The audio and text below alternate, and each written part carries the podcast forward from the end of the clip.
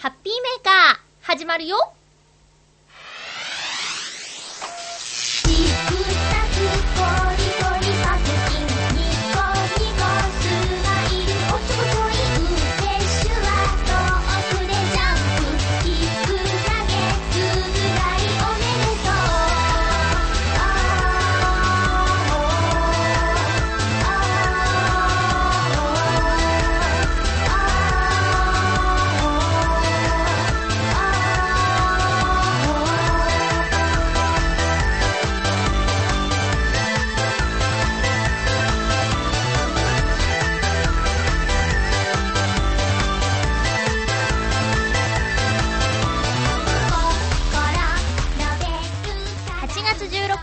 まゆちょのハッピーメーカー。この番組は、ハッピーな時間を一緒に過ごしましょうというコンセプトのもと、ちょあへよ .com のサポートでお届けしております。もう、言っちゃうよ暑い。暑うございます。お暑うございます。え日中の私の住んでいるお家の室内温度は35度を超えるようになってしまいました。もうなんだろうな通に息をしているだけでもぼーっとしてしまう感じ、まあ、今までアイスノンとか保冷剤とかをね駆使して我慢してたんですけどついにエアーコンディショナーのスイッチを入れてしまいました。もちろん28度より下にはしておりません。やっぱりねうまく使ってね具合悪くならないようにはしないといけないですよね。みんなも無理をしないように。エアーコンディショナーを使う分他のところで節電するなりなんなりしてえなんとかもうちょっと続くこの暑い日々を乗り切りましょうね。ハッピーメーカーは今日も1時間でお送りします。よろしくお願いします。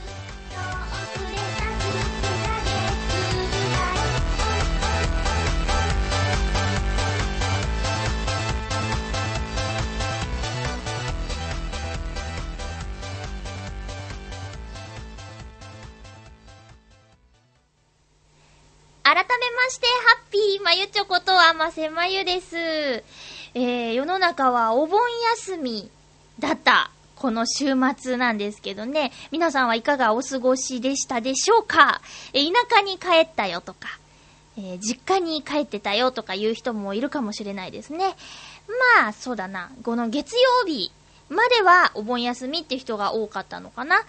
まあ、私の働いているアルバイト先は、世の中がお休みになると賑わう場所でして、えー、全然そういう休みに縁がないのでありますよ。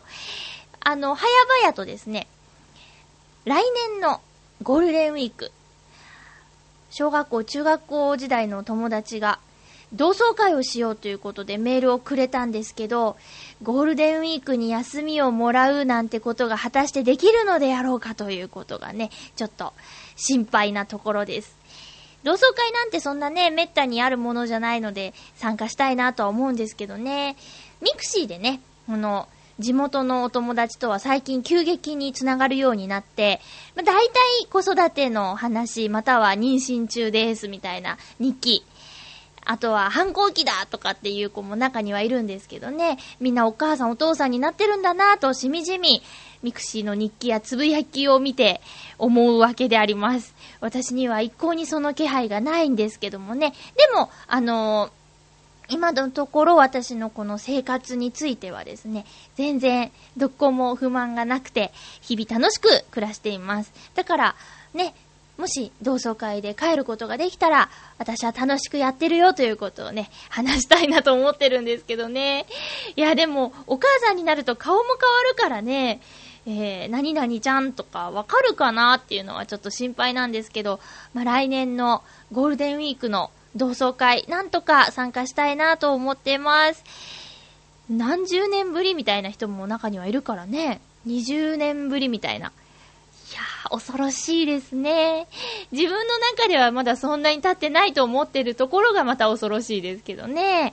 え、昔はそんなに仲良くなかったけど、今は、その、ね、 mixi のコメントとかで、多分昔より絡んでるんじゃないかみたいな人も中にはいるので、そういう人と今会ってどんな話ができるのかなっていうのは、ちょっと楽しみなところでもあるけどね。みんな子供連れてきたら面白いね。なんかその昔の当時の顔に似てたりするのかなとか、同級生同士で結婚してたりするっていうカップルもいるからね、その辺のこともちょっと気になっちゃいますけどね。えー、そんな、ちょっと楽しいお誘いもあったりするんですけれどもね、えー、なかなか休みが取りづらいアルバイト先であり、あとは、ナレーションのお仕事が来年も続いてたら、もしかしたらその影響でいけないかもしれなくて、でもそれはちょっと嬉しいことでもあるんですよね。あの、牧原紀之のトークトークっていう歌知ってますか？同窓会の案内、歌っちゃダメだよね。同窓会の案内状が届くんだけど、欠席に丸をつけるんだっていう歌をね、えー、この街で俺は頑張ってんだぜっていう歌なんですけどね。そんな風になれたらいいなともちょっと心のどこかで思ってたりするんですけども、皆さんは同窓会とかクラス会とかそういうの、このお盆の時期に合わせて行うとこもあったかもしれないですけど、どうでしたか？うん。そういう話もね、まだ聞いてみたいなと思います。あの頃好きだった子が今でもフリーでいて、ちょっと思い切って告白したんだとか。あとは、そうだなあの頃冴えなかったけど、再会したらなんか綺麗になってたなとか、かっこよくなってたなとか、そういうのとかね。うん。あとはやっぱりお父さんになると顔も変わるのかしらみたいな。キリリとして。ねえ。うん、何年か前に同窓会に行ったんですけど、その時もね、もう意外な人がママになってたりとか、やっぱりね、ええー、びっくりしますよ。あとはシュッと。当時はぽっちゃりしてたけど、再会したらシュッとなってたりね。まあ、楽しい、楽しいよね。いや、行きたいな。今からちょっと交渉しようかな。ゴールデンウィークの話なんですけどねって言って、休みくださいみたいな。厳しいだろうないや、忙しくなるの分かってるからなかなか言いづらいですよね。ええー、そんなどんな？お盆休みとか聞くと、そういうことを思ったりするのでありました。えー、今日もですね、あの、たくさんメッセージいただいてます。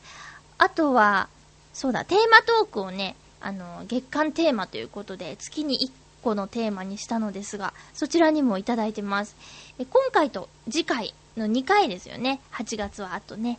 えー、えー、新コーナーも頑張りたいと思いますので、よろしくお願いします。じゃあ、とりあえず新コーナー行きますか。一つ賢くなりました。なんか賢くない言い方をしちゃった感じがするんですけど、まあ、まあまあいいですよね。はい。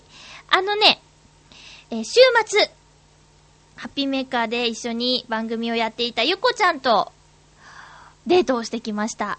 デイトをしてきましたよ。でね、ゆこちゃんのツイッターを見てる方はご存知かと思うんですが、えー、みたび、ダイエット宣言、よたび。とにかく、ダイエット宣言をしていたのですよ。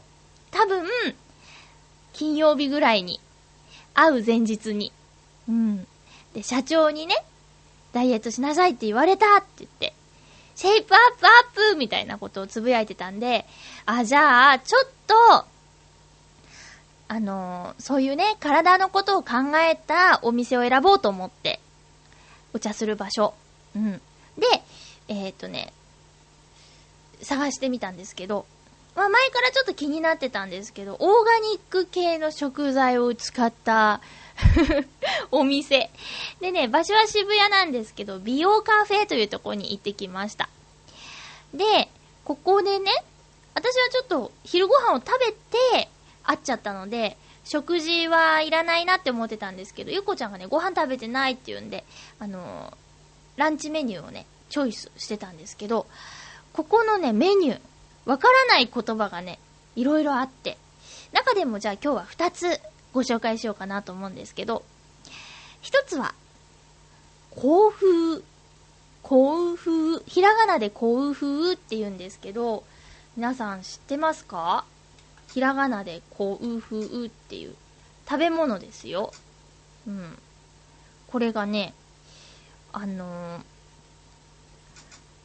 お肉に、のような食感がする小麦粉などを使ったもの。あー、ちょっとなんか説明下手くそですね。なんかうまく説明したものがね、見つからなかったんですけど、とにかくあの、お肉を食べると、なんかカロリーとかいろいろね、高くなっちゃうでしょ？うん。だけど、あの、甲府というのは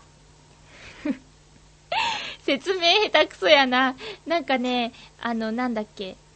えっとね、グルテンミート。で、グルテンを取り出して長時間蒸したもの。これを甲風と言います。なのでね、あの、お肉のようだけども、お肉じゃない。グルテンと小麦粉を使ったものです。はい。でも、お肉のような食感で、お肉なのかいっていうものを味わえるっていう、甲風。これをね、なんだろう。とんかつにして、とんかつじゃない。甲風を揚げて、えっ、ー、と、カレーをかけて食べるっていう、植物性香風カツカレーっていうメニューがあったんですけど、これともう一つ、ゆっこさんが悩んでいたのがですね、あのー、若鶏と7種の有機野菜のクスクス。はい、このクスクスっていうのがね、なんだろうと。音は可愛いけど、クスクスってなんだろうってね、こう、これも、あの、店員さんに聞いてみたら、クスクスは 細かいパスタですと。えー、ご飯粒食べると、またこれもカロリーがね、すごい高くなっちゃうんだけど、この細かいパスタ、クスクスなら、米よりもカロリーが低く、お腹も満たされるし、体にもいいんですよっていうことで、えー、今回はこのクスクスの方をね、ゆこちゃんは選んでましたよ。で、私も初めてだったんですけど、ちょっと味見させてもらったら、まあでも食べやすいですね。思ったより細かい粒でびっくりしたんですけど、このクスクスはね、いいなって思いました。で、ゆこちゃんはね、米が好きなんだって。ご飯好きだからね、つい食べ過ぎてしまうんだけど、その、クスクスならおかわりしなくてもいいやっていうコメントを残しておりましたね。えー、これね、あの、売ってたりもするんですよ、クスクス。ね。で、このビオカフェなんですけど、あのダイエットクッキーっておから使ってたりするんですけどね。このおからを使ったタルトとか、私このケーキセットでタルト、チェリータルトを食べたんですけど、えおからを使っているということで、あの、ボリュームはあるけども、あの、おからでかさ増しされてる分、カロリーが低いよとか、あと、やっぱり、なんだ、おからは体にいいからね。おからは体にいいからね。今言えてた？そんなのとか、あとハーブティーとかが充実してて、私はローズヒップティーが好きなので、えそれを選んだりね。あとは、えゆこちゃんはフルーツハーブティーっていうのを選んでましたね。そんな美容カフェ、まあ、お客さんはほとんど女性だったけど、男性もいたよ。うん。で、ベーグルとか、パンも持ち帰りだけでもできるから、これはね、おすすめです。えっ、ー、と、渋谷なんだけど、そんななんかゴミゴミしてないところにあって、駅からも徒歩5、5から7分ぐらいで着くかな。え、千歳会館の裏側の坂の途中にあります。なので、これおすすめです。で、私は今回、このクスクスと甲風を、何、それが何なのかっていうことをね、え知ることができて、ちょっと説明下手でしたけどね、えー、一つ、賢くなりました。ということで、えっ、ー、と、ビオカフェのおすすめと、あと、クスクス。クスクスは細かいパスタ。で、甲風はグルテンを使ったお肉のようなもの。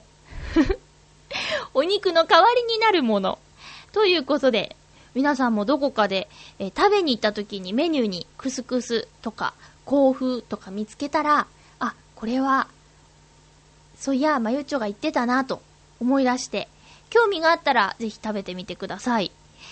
私、今回ケーキしか食べられなかったけど、今度はランチタイムに行って、甲府、結局二人とも食べなかったので、えー、これに挑戦してみたいなと思います。以上、一つ賢くなりましたのコーナーでした。もっと賢いっぽく喋らなきゃいけないですね。えーと、そう、ゆこちゃんに会ってきたんですよ。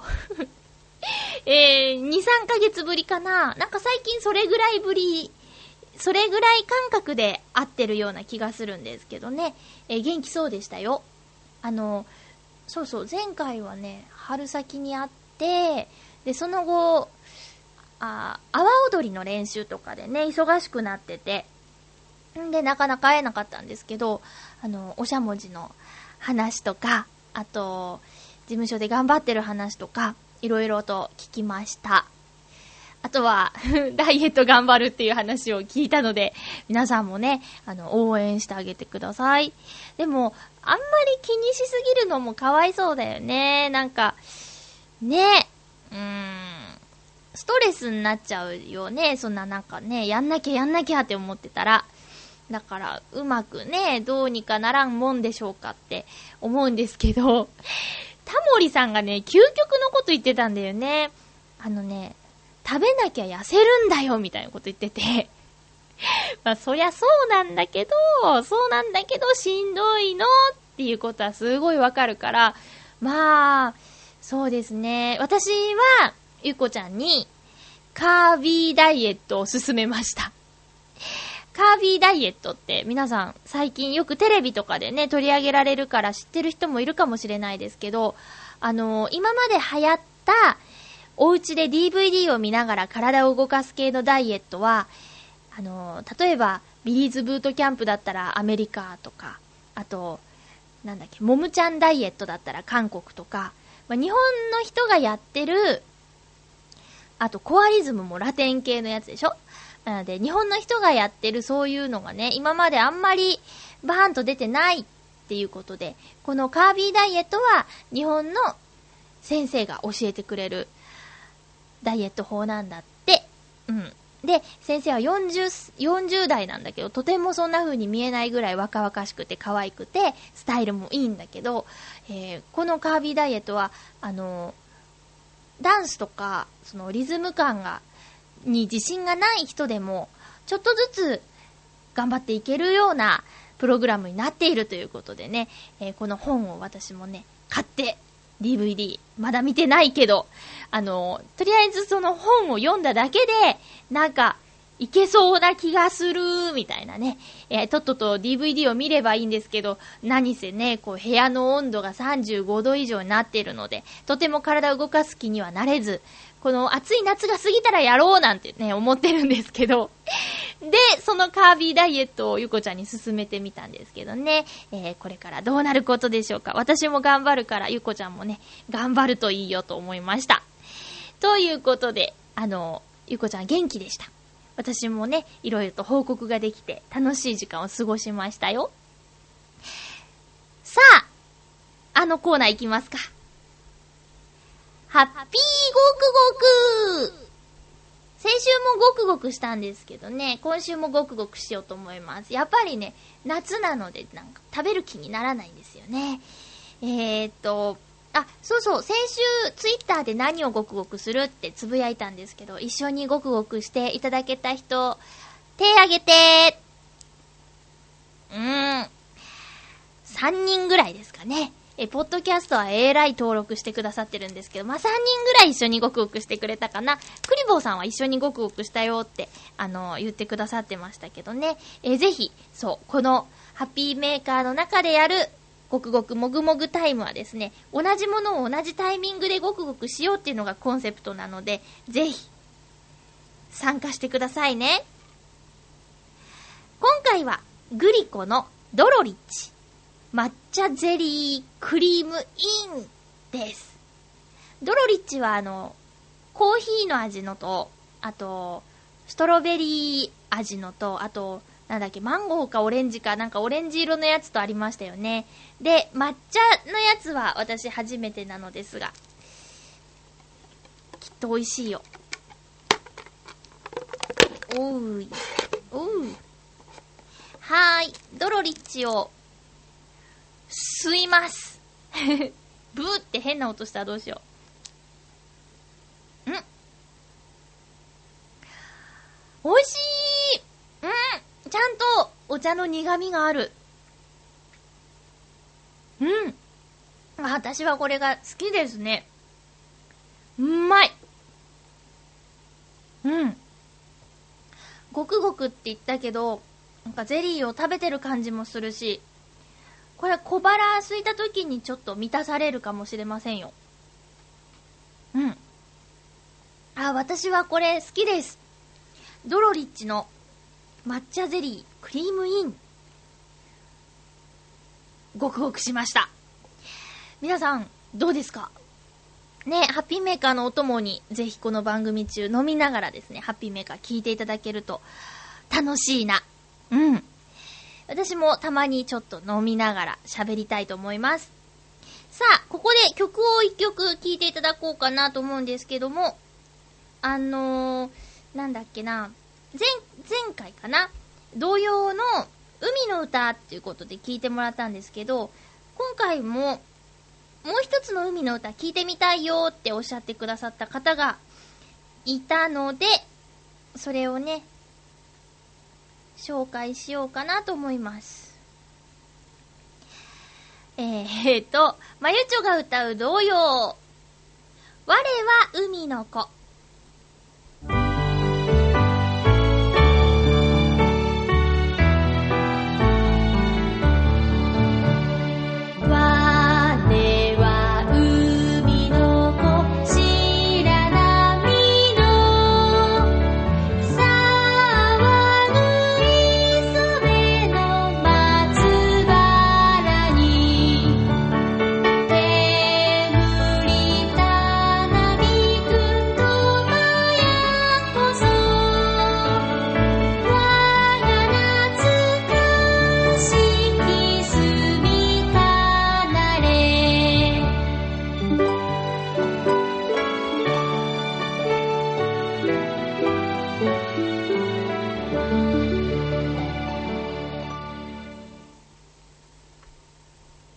ピートーク。ハッピートークえーと、8月からですね、月間テーマということでね、あのー、一月同じテーマでやろうかな、ということにしました。えっ、ー、と、今月のテーマ、もうあと半月しかないんですけど、僕の夏休みというテーマにしております。皆さんメッセージありがとうございます。夏休みね、ちゃんともらえてる人いるのかな？あんまりいないような気がするんですけどね。えー、っと、はい。今週ね、何通かいただいてるんですけど、来週、ご紹介するメールも出てきちゃうと思うんですが、ご了承ください。ハッピーネーム旅人さん、ありがとうございます。まゆちょさん、ハッピー、ハッピー。僕の夏休みといえば、こんな話があったな私がまだ埼玉に住んでいた頃、夏休みには決まって大阪の親戚の家に遊びに行ってました。ちなみに交通手段は新幹線でした。今だったら喜んで乗っているだろう新幹線だが、子供の頃は逆に新幹線が怖く、しまいには泣き出した時期がありました。当時の新幹線はまだのぞみ号がなく、光号でも東京新大阪間の停車駅が名古屋と京都だけで、所要時間も3時間10分の頃でした。なぜ怖かったのか、当時の私にとって3時間以上も電車に乗ることは珍しく、独特の閉鎖空間に耐えられなかったものと思われます。でも、何回か乗っているうちに慣れてしまい、小学5年生の時には初めて一人で新幹線に乗れるレベルになりましたとさ。そして12日、恒例の鉄道旅行に出かけるのだが、前回のメールでも言っての通り、一部区間が大雨災害により運転見合わせ、あるいは上下線ともに運休状態。果たしてどこまで足を伸ばせるのだろうか。そしてどこからどうやってルート変更しようか。でもそれらをあれこれ考えること自体案外楽しかったりする。何が起こるかわからないから旅なんだ。ということです。今旅行中？つまり、そういうこと、もう帰ってきてんのかな？ねえ、無事に、家に帰ってきたかな？ねえ、そう、あのー、旅はね、計画してる時がとっても楽しいですよね。私も今週末、あのー、江ノ島、初めて鎌倉、湘南エリアに行くんですけど、ちょっと今楽しいですもんね。うん。新幹線私もね、岡山から東京のおじいちゃんおばあちゃんの住んでる家に行くのに、ほとんどが新幹線で来てましたね。うん。で、新幹線に乗るのは私も好きだったよ。怖くて泣いたことはないな。えっとね、何時間かかったかな大阪と東京で3時間10分でしょもっと、もっとだよ。もっとだよね。4時間5時間ぐらい乗ってたのかなうん。でね、お菓子買っていいのいっぱい。うん。あとね、普段は買わないような雑誌を、子供用の雑誌をね、買ってもらえたんです。おとなしく過ごすように。うん。だからね、新幹線に乗るのはすごく楽しみなことでしたよ。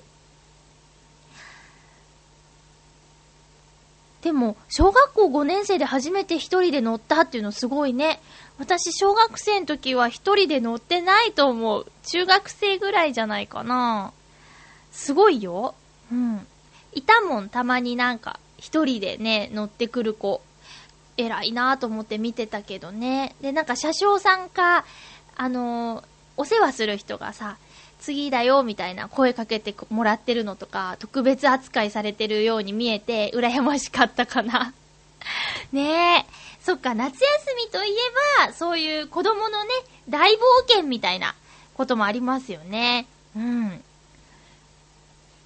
で、で、そっか。旅行から帰ってきたらじゃあ、えどんな楽しいことがあったか教えてくださいね。そして前回のメールの補足。えバイトの時給は100円アップしました。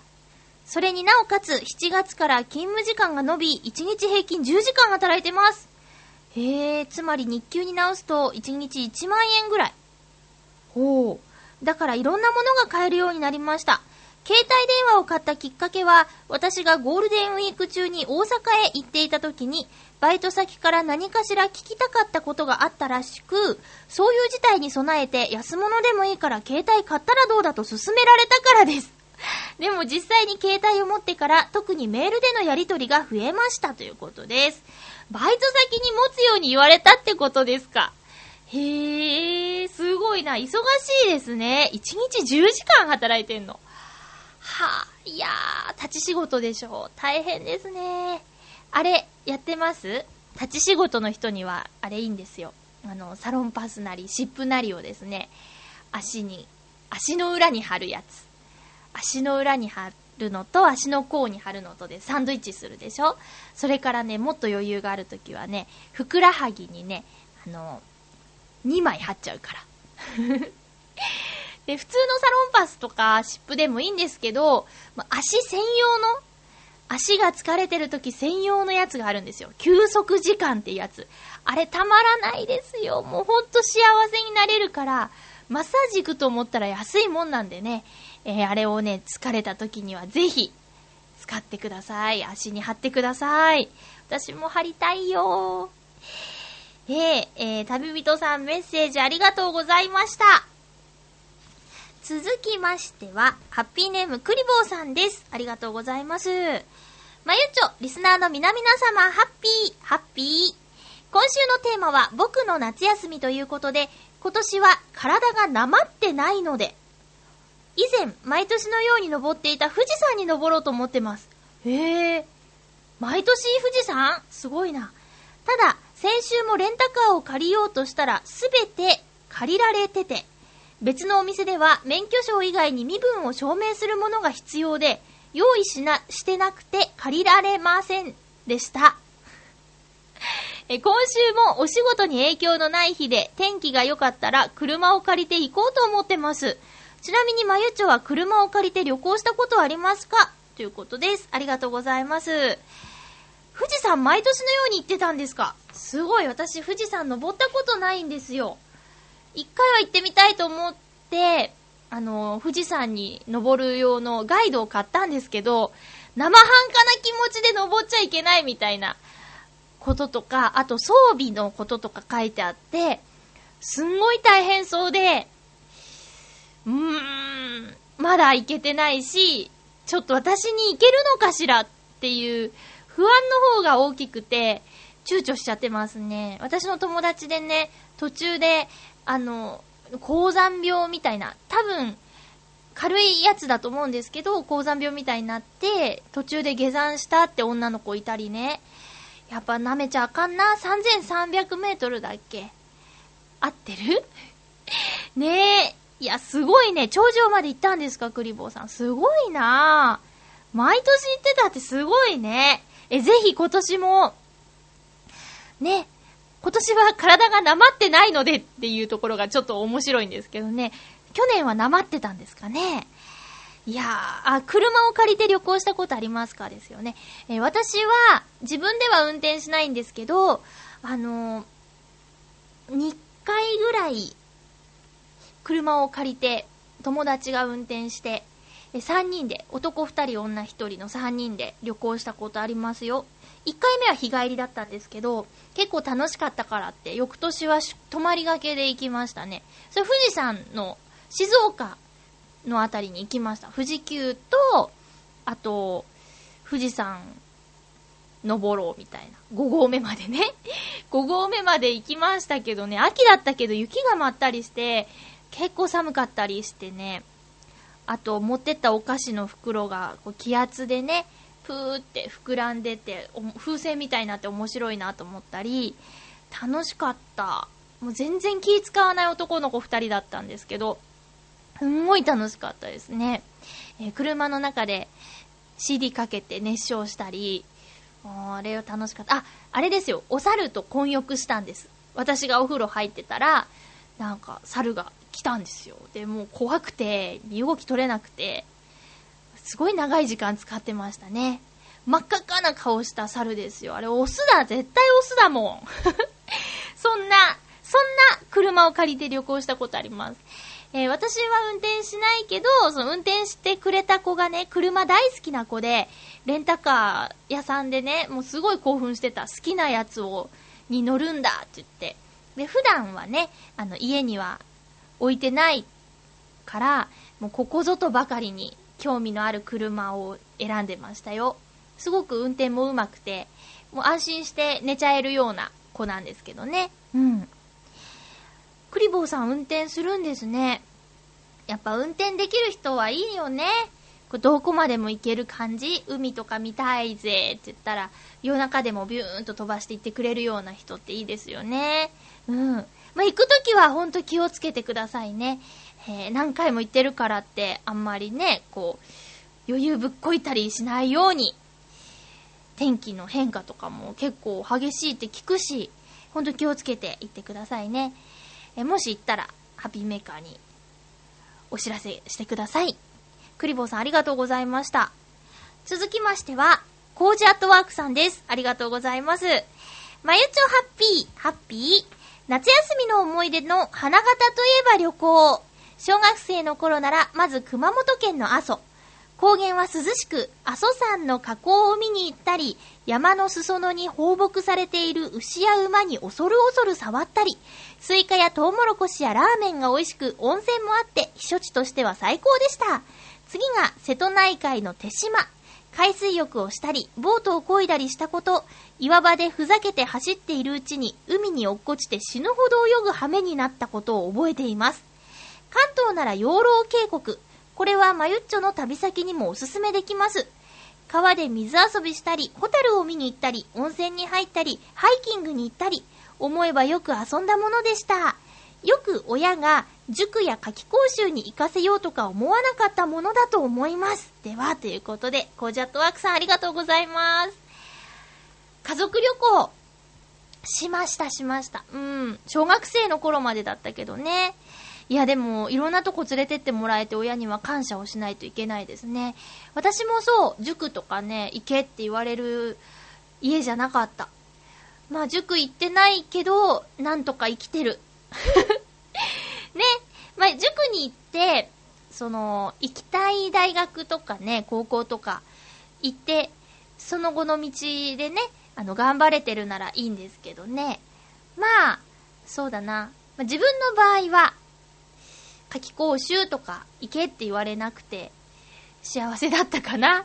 うん。まあ、そうですよ。そうです。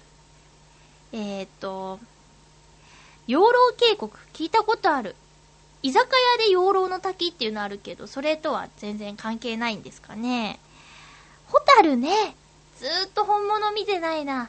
都内でも見られるところあるんですけどね。うん、なかなか見る機会ないですね。綺麗な水のあるところじゃないとダメなんですよね。どこかのホテルの、あの、庭のところで、え見れるんじゃなかったっけ？結構立派な結婚式場のあるホテルの庭でホタルが見られるってなんかで聞いた気がする。温泉いいですね。うん。阿蘇はね、家族旅行で行ったし、あと修学旅行でも行きました。両方曇ってたけどね。うん。あー、家族旅行はあれ、夏だったのかないまいちちょっと覚えてないな。そう、せっかくいろんなとこ連れてってもらってるのに、覚えてないっていうのがね、結構あるんですよ。うん、でもスイカとか食べなかったから、夏じゃなかったのかもしれないですね。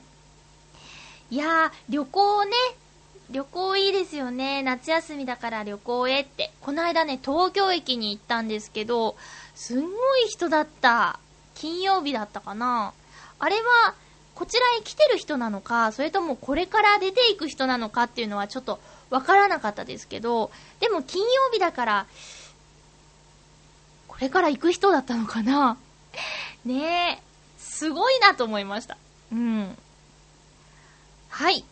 ということで、コジアット、アットワークさん、ありがとうございました。えーと、読めてなかったお便りは次回紹介させてください。以上、ハッピートークのコーナーでした。続きましては、コーナーいきますね。お初でゴーお初でゴーのコーナーに、先週ですね、ちょっと収録終わって届いたメッセージだったんで、一週間お待たせしてしまいましたけども、281028さんからいただいてます。まゆっちょハッピー、ハッピー。先日、初めて猫カフェなるものに行きました。きっかけは、前にお便りしたクラシックコンサートに出かけた時、始まるまでに空き時間があったので、これを機会に行ってみようと思ったことでした。猫カフェにも色々な形態があるようですが、私が行ったお店は、リビング風の内装になっている雑居ビルの一室に数匹の猫が放し飼いにされていて、そこに入ってただまったりするという雰囲気のところでした。飲食のサービスなどはなく、入るときに入場料金と引き換えに渡されるペットボトル飲料を持ち込み、それを飲みながらただ猫と戯れるというものです。またすぐ隣にはメイドカフェが併設されていました。そちらには入りませんでしたけど、笑い。大人の猫はマイペースで部屋の中でうろうろとしていましたが、子猫は棒の先に紐と飾りがついている釣り竿のルアーのようなおもちゃを動かすと、それを追いかけたりして遊んでくれました。我が家では雑種の猫を2匹飼っているのですが、猫カフェでは珍しい品種の猫を見たり触ったりできて楽しかったです。ただ、猫カフェの猫と戯れていて、なんだか浮気をしているような気になってしまいました。笑い。ありがとうございます。私も猫カフェ行ったことないなあの、会社の上司がね、男同士で二人で猫カフェ行ったんだって。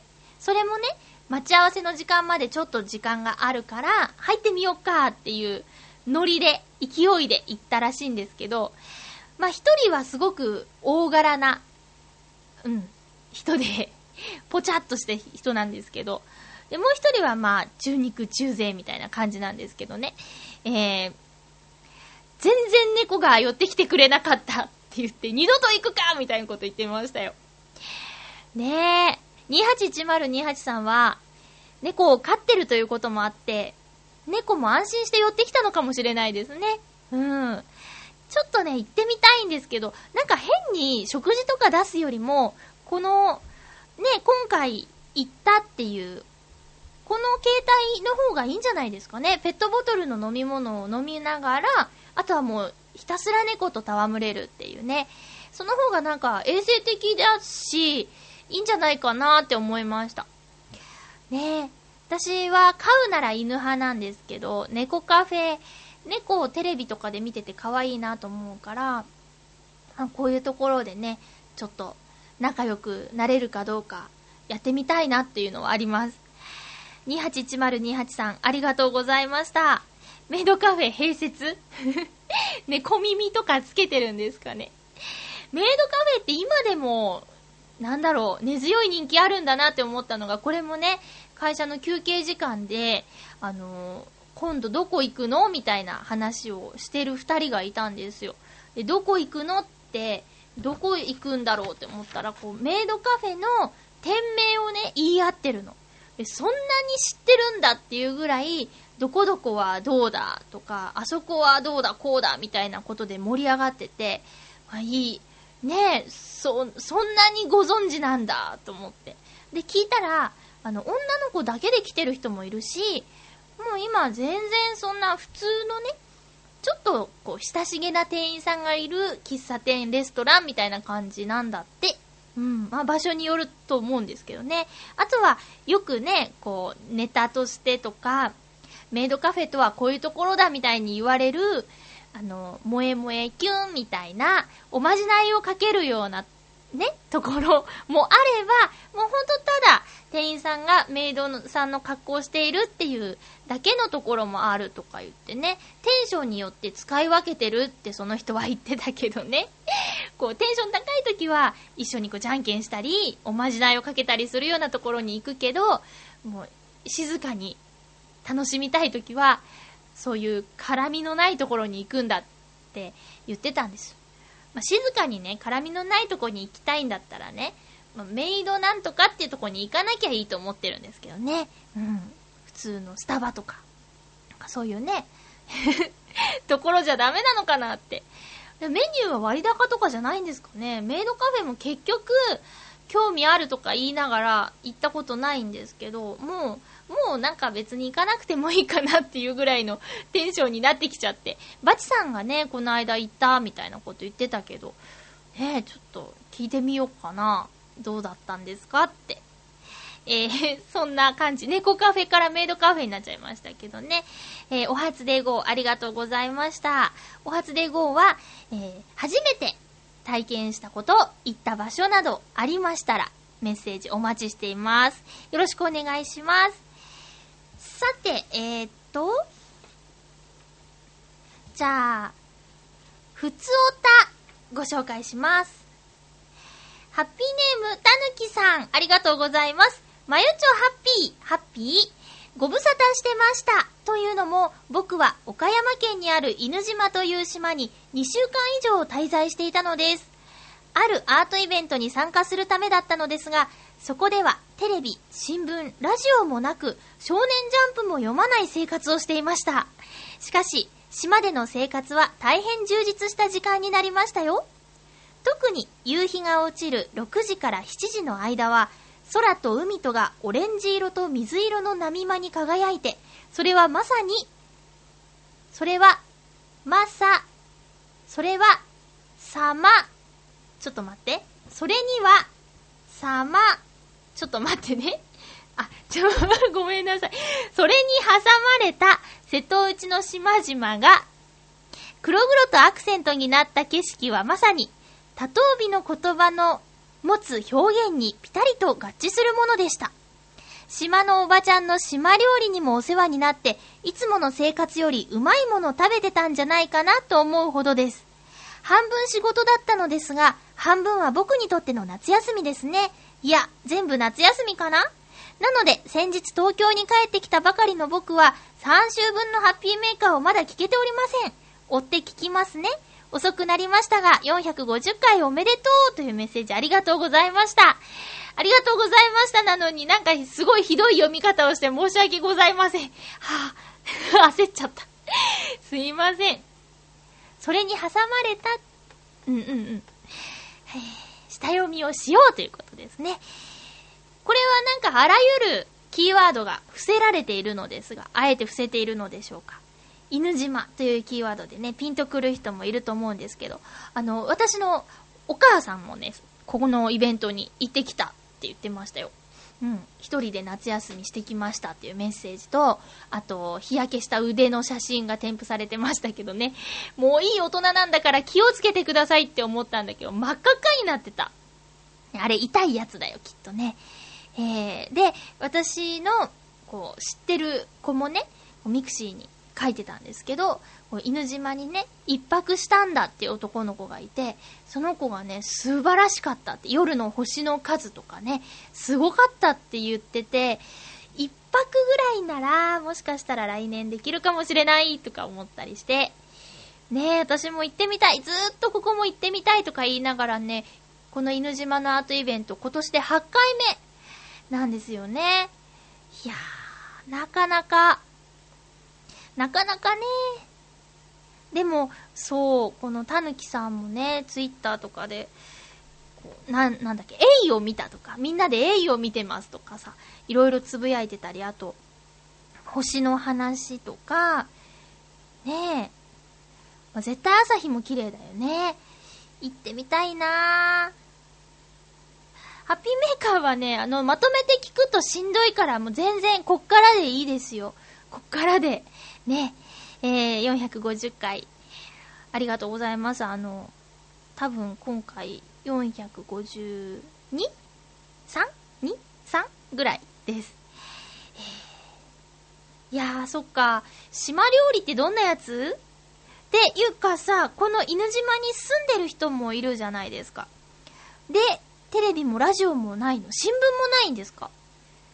その、なんだろう、泊まってたところに、そういうのがなかったっていうことなのかな。でも2週間そういう情報から、ね、離れた生活って、どんなだろう。ついね、つい見ちゃうけどね。うん。ね、メッセージありがとうございました。本当にね、なんか、憧れっていうか、気になる場所なんです、犬島っていうところが。岡山のね、えー、離れるまで知らなかった。このたぬきさんが関わることになって、初めてこの岡山の犬島というところを知ったんですけど、うん。その後テレビとかで取り上げられることもあって、気になる場所なんですよ。皆さんもね、えー、岡山に行く機会があったら、犬島まで足を運んでみてくださいね。もう一通、ふつおた。まゆちょハッピー、ハッピー、コージアトワークさんです。海外のサイトで買い物をして荷物を待っていたら、なんと2日で届いちゃいました。ユナイテッドパーセルサービス株式会社を使った場合、普通なら1、2週間かかるはずなのにびっくりです。翌日、翌々日配達なら国内便と変わりませんね。世界ってどんどん狭くなっているんだなぁと実感しました。では、ということです。すごいそうですよね。国内の配達でも、2日かかるのあるよ海外のサイトで買い物って何買ったんだろう英語読めるんですね。だから、私は英語が読めないから怖くて、そういうのは買わないんですけどね。早いね仕事早いねうん。すごい。そう、あの、注文した翌日に本が届いたりするもんね。よくあるアマゾンさんとか。ねえ。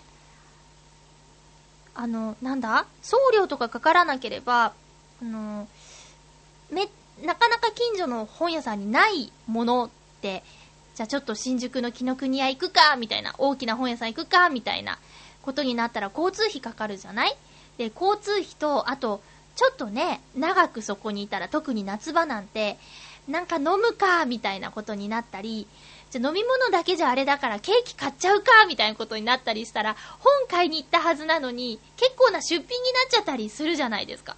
そしたら、家にいて注文したら、あのー、ね、け、お財布にも優しいのかなとか。で、本屋さん行ったらつい、あれこれノーマークだったけど、これも欲しいみたいなね。追加みたいなこともあるあるけど、それもないもんね、ネットのお買い物って。ただね、そのプラッと、ざーっと見て出会う本の中にも素敵な本はあるから、それがダメだとは言わないんだけど、まあお金に余裕がある時の話ね。うん。そっか、すごいね。早い。コージャットワークさんありがとうございます。さあ、もう一通。これはコーナーにいただきました。ありがとうございます。ハッピ散歩ハッピ散歩。これは、えっと、これからまゆっちょが行く街をお知らせするんですが、えそこについて何か知ってることがあれば教えてくださいというえコーナーです。そして、え私は、そのお知らせ、教えていただいた場所に実際に行くことができるのかみたいな後日報告もします。え今回ハッピー散歩はですね、えー、今週末私が出かける予定の江ノ島、鎌倉湘南エリアについて何かおすすめのものがあればお願いしますということで、メールをいただきました。ハッピーネームカズさんです。ありがとうございます。まゆっちょハッピー、ハッピー鎌倉江ノ島に行かれるそうですね。お泊まりですか？一人旅？一泊二日で友達と行きます。え、鎌倉は私が初めて一人旅した場所です。一人旅した場所です。13年前になりますね。9月の頭に2泊3日で鎌倉江ノ島に。鎌倉に着いたら真っ先に富岡八幡宮に参拝に行き、御朱印帳を購入してお寺参りをして御朱印をもらいました。御朱印とはもともと、なんだろう、経教文？教文を書き写してお寺に納めた人が、その証としていただくお寺の法印のこと。今では御朱印帳を用意して、お寺の朱印所に申し出れば、経文？教文を墨書きした上に、朱印を押してくれます。かっこ有料。御朱印は生涯のお守りになります。ええーお寺参りをしなくてもここだけは押さえておいてください。源氏山周辺の、合ってる？銭洗弁天。金運アップですよ。これなんて読むの？えー、っと、うん、飛ばして、冷戦でお金を洗って売っている巾着に入れて、アップアップ翌年のサマージャンボ宝くじで5万円当たりました。本当？ご利、ご利益あった？あった。あと、鎌倉と言ったら、豊島屋？豊島屋？の鳩サブレー。こちらも押さえておきましょう。そういえば暑かったので、紅芋、紫芋ソフトクリームを食べまくってたな江ノ島では、魚見亭？魚を見る手で、江ノ島丼を食べました。観光客の定番です。そうそう。鎌倉のお店の閉店時間は早いですよ。気をつけてね。13年前の話ですが参考になりましたか？それではハピ散歩楽しんできてくださいねということです。ありがとうございます。読めないのがいっぱいありましたけど、これね、もしかしたらなんだけど、でもなぁ。難しいね、漢字って。恥ずかしいです。えー、っとね、違った。はあ、なんだろう。あ、べ、銭洗弁天の下りで読めない漢字がありました。調べとこ。えー、調べとこって放送の前に調べるもんなんですけどね。すいません。銭洗弁天はね、あのー旅行行くんですってお話しした制作会社の方もね、進めてました。銭洗弁天。5万円当たったの？これどうしたらいいんですかね？ちょっとお参りの仕方を勉強していった方がいいですね。うん。鳩サブレ、鳩サブレ、鳩サブレのストラップみたいなやつ、コトリップに載ってました。コトリップっていうね、旅の、あの、本があるんですけど、それに載ってましたね。私は、暑い中でソフトクリームを食べるのがとっても下手くそなんですけど、紫芋は好きなので、これも興味あるな。あと、江ノ島丼っていうのは何が乗ってるんだろう。私は今回の旅で絶対食べたいのが、生しらすなんですよ。生しらす丼を食べたいんですけど、江ノ島丼の中に生しらすは入ってるんでしょうかね。閉店時間が早いっていう情報助かります。ありがとうございます。あと、御朱印帳？これ全然知らないけど、一生のお守りになるの？これは大事ですね。いけるかな？一泊二日だからな。しかも初日は夜勤明けで向かうんですよ。だから、ねえ、もう賞味一日ですね。なのですが、えー、っと、銭洗弁天、進めてくれる人が二人なので、ここは抑えたいですね。夏休みだから混んでるかなカズさんどうもありがとうございました。ハッピー散歩楽しみになりましたよ。まだね、出発まで数日あるので、メールだけいただいても助かります。お待ちしています。さて、次回なんですが、次回は、8月の23日の放送、8月21日に収録します。ハッピートークのテーマは月間テーマなので、来週も変わらず、僕の夏休みというテーマでお便りお待ちしています。えー、そして、えっ、ー、と、ハピ散歩の報告をします。あとは、ふつおた、ハッピーちょうだい、お初で GO! 教えてあなたのハッピーメーカーなどなど、メッセージはたくさんお待ちしていますよ。よろしくお願いします。えー、なんか、あれですね。また暑さが戻ってきたけど、皆さん、体に気をつけてですね、過ごしてくださいね。今私が何をしてるか、なんでもない。言わないの。エンディングを流す準備をしていました。言ってしまいました。えー、皆さん、この番組聞いてる人の中に学生さんとかいるのかな？夏休みの宿題、進んでますか？頑張ってね、あと半月ですよ。えー、なんとか最後まで乗り切ってください。私は、宿題をするのは遅かったけど、提出日はいつも守っていたよ。先生に怒られるのが怖くてね。えー、ということでお送りしてきましたハッピーメーカー、そろそろお別れのお時間です。今週は木曜日に新番組のミッチェルさんの番組が始まるから、それも注目してくださいね。それでは、お相手はまゆちょこと、あませまゆでした。また来週、ハッピーな時間を一緒に過ごしましょうハッピー